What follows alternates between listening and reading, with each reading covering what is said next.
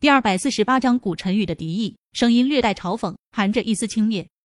乔凤华俏脸顿时一变，凤眼含煞，心中气愤。陈飞宇向声音处看去，只见在餐桌对面坐着一个约莫二十七八、相貌白净俊俏、身穿黑色西装的陌生年轻人。几乎是在瞬间，白净年轻人对上陈飞宇的目光，露出挑衅的笑意，不过立马就收敛了。周静云看到白净年轻人后，暗暗皱眉，不过表面呵呵笑道：“古晨宇，你这话说的可不对。小陈大夫可不是普通的医生，他的医术我可是亲眼所见，在整个长林省都是首屈一指，甚至就连省中医协会的陆卫东会长都会小陈大夫的医术称赞有加。如果不出意外，小陈大夫以后绝对会成为响当当的一代名医。”说起来，陈宇作为省书法协会的会长，也是省城少有的青年才俊。你俩作为同龄人，以后多走动走动，说不定会有很多共同话题呢。古晨宇站了起来，装作人畜无害样子，笑着说道：“陈大夫能让周会长这么看重，我想陈大夫在医术上一定有独到之处。刚刚算我说错话，我自罚一杯，向各位赔罪。”说罢，古晨宇端起面前酒杯，当即一饮而尽。只不过，古晨宇放下酒杯的时候，陈飞宇很敏锐的发现，古晨宇眼中闪过一丝敌视与轻蔑。嗯，陈飞宇心下疑惑，他很确定今天还是第一次和古晨宇见面，不知道为什么古晨宇会对自己有敌意。突然，乔凤华俯身在陈飞宇的耳边张开樱桃小嘴，吐气如兰道：“飞宇。”古晨宇是华夏当代着名书法家詹雨丹大家的关门弟子，也算是出身名门。再加上他的确天资卓越，在书法意图上已经闯下了不小的名气。现在已经是省中医协会的会长，他一向眼高于顶，目中无人，而且而且之前还追求过我，不过被我拒绝了。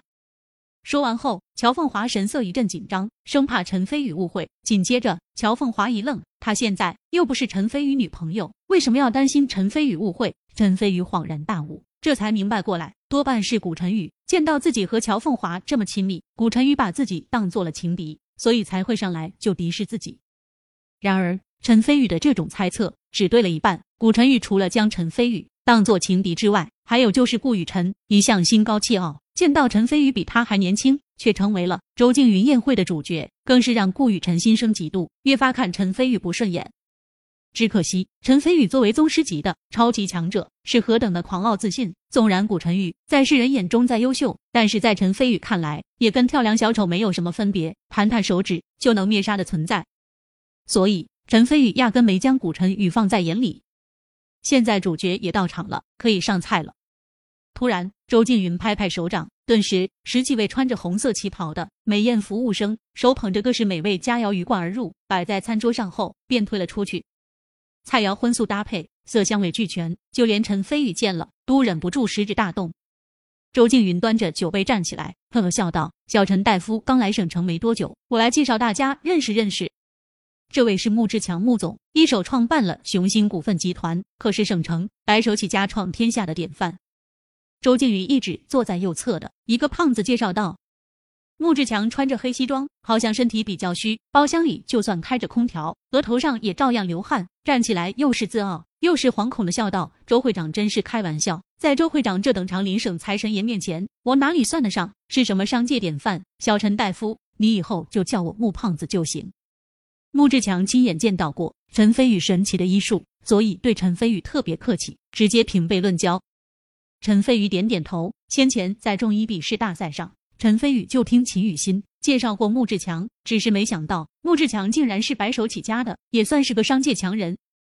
接着，周静云又一一给陈飞宇介绍剩下的人，果然如乔凤华所说，在座的各位无一例外都是长林省有头有脸的人物。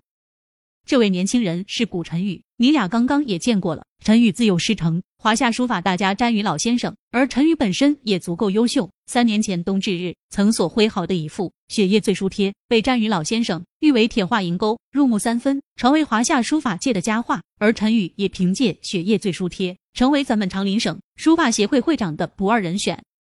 周静云呵呵笑道：“看得出来，他对于古晨宇的才华很是欣赏。”古晨宇神色得意，昂起脑袋瞥了陈飞宇一眼，眼中满是高傲之意。陈飞宇微微皱眉，心中不喜。等介绍完后，宴会便正式开始。酒过三巡，气氛逐渐热烈起来。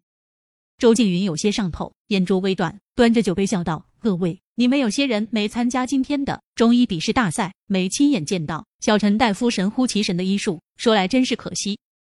啧啧，我跟你们讲，最后一场笔试共有三名身患疑难杂症的病人，而且每个人的病症都十分的离奇诡异。尤其是第一位叫做邵凡庆的女子，你们猜她得的是什么病？乔静怡也全程参加了中医笔试大赛，不等众人猜测，已经抢先说了出来。我告诉你们，他得的是衰老症。二十岁的年纪，看上去已经五六十岁了。怎么样，衰老症够诡异神奇吧？你们猜最后怎么着？众人顿时惊呼一声，想不到还有这样奇怪的病症。紧接着，目光便转向了陈飞宇，纷纷猜测：难道是陈飞宇？治好了衰老症，陈飞宇端坐一旁，自斟自饮，云淡风轻。周静云回想起今天上午的场景，眼神中闪过火热之意，一饮而尽，似乎是在感叹，也似乎是在赞叹，说道：“生老病死，人之常情。邵凡庆得的可是衰老症啊！结果小陈大夫三下五除二，施展神奇的针灸手法，便治好了衰老症。啧啧，我一向自认为见多识广，但是现在回想起来今天上午的场景，还是觉得神奇不已。”众人顿时惊呼一声，虽然早就猜到了答案，但是听到周静云亲口说出来，众人内心还是一阵震撼。就连一向高傲的古晨宇也不由得侧目而视，心中惊讶不已。是啊，还有我们乔家老爷子，前段时间患上的阿尔兹海默症，别的医生束手无措，最后也是被飞宇给治好的。飞宇的医术的确玄妙通神，不，简直就是闻所未闻。乔静怡同样感叹道。哗！众人再度震惊出声，这才知道，原来乔庆元的阿尔兹海默症也是被陈飞宇治好的。顿时，不少人纷纷明白过来，为什么周静云会如此看重陈飞宇了。实在是陈飞宇医术高超到了出神入化的境地。有了周会长和乔静怡的看重，用不了多久，估计陈飞宇就能在省城横着走了。众人心中涌上这样的念头，纷纷升起和陈飞宇结交的念头。飞宇，原来在中医笔试大赛中，你又一次大放异彩。我爸他们要是不说，我还不知道呢。乔凤华听到周静云对陈飞宇的推崇，心中充满了自豪，比自己得到推崇还要来得开心，笑意盈盈间羞红着脸，主动给陈飞宇倒了一杯白酒，仿佛听话的小媳妇儿一样。古晨宇听到周静云对陈飞宇的溢美之词，本来就觉得十分刺耳，因为在往常的时候，这种溢美之词的主角应该是他才对，结果却被陈飞宇抢了风头，内心本就不爽。现在又看到美艳无方的乔凤华跟陈飞宇那么亲密，内心更是燃起一阵妒火，越看陈飞宇越不爽。当然，顾雨辰虽然为人高傲。但是并不傻，不然的话也不会成为当代这名书法家詹宇的关门弟子，更不会年纪轻轻就成为长林省书法协会的会长。在他看来，陈飞宇年纪轻轻就能医术高明到足够打动周静云的地步，肯定是师出名门。万一陈飞宇背后的师傅背景太过强大，搞不好装逼不成，会被反打脸。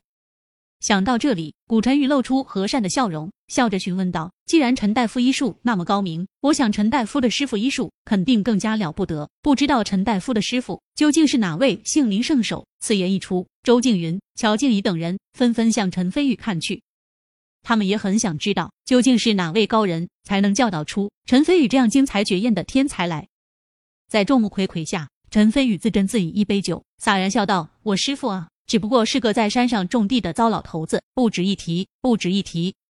糟老头子，而且还在山上种地。周静云心中一阵奇怪。只有乔静怡和乔凤华父女心中清楚，陈飞宇除了医术通玄外，还是一位武道宗师。而陈飞宇的师傅十有八九是一位隐士高人。古晨宇却是大喜过望。哼，整了半天。陈飞宇原来什么背景都没有，既然这样的话，那就不用有所顾忌了。妈的，敢跟我抢乔凤华，敢抢我的风头，今天必须要你好看！古晨宇心中暗自冷笑，他很清楚，现代社会归根到底拼的还是背景人脉。就算优秀如他古晨宇，如果没有他老师在背后出力，他又怎么可能年纪轻轻就当上省书法协会的会长？原来陈大夫是出身草根，现在得到周会长的赏识，也算是野鸡变成金凤凰了。古晨宇看似赞美，实则嘲讽。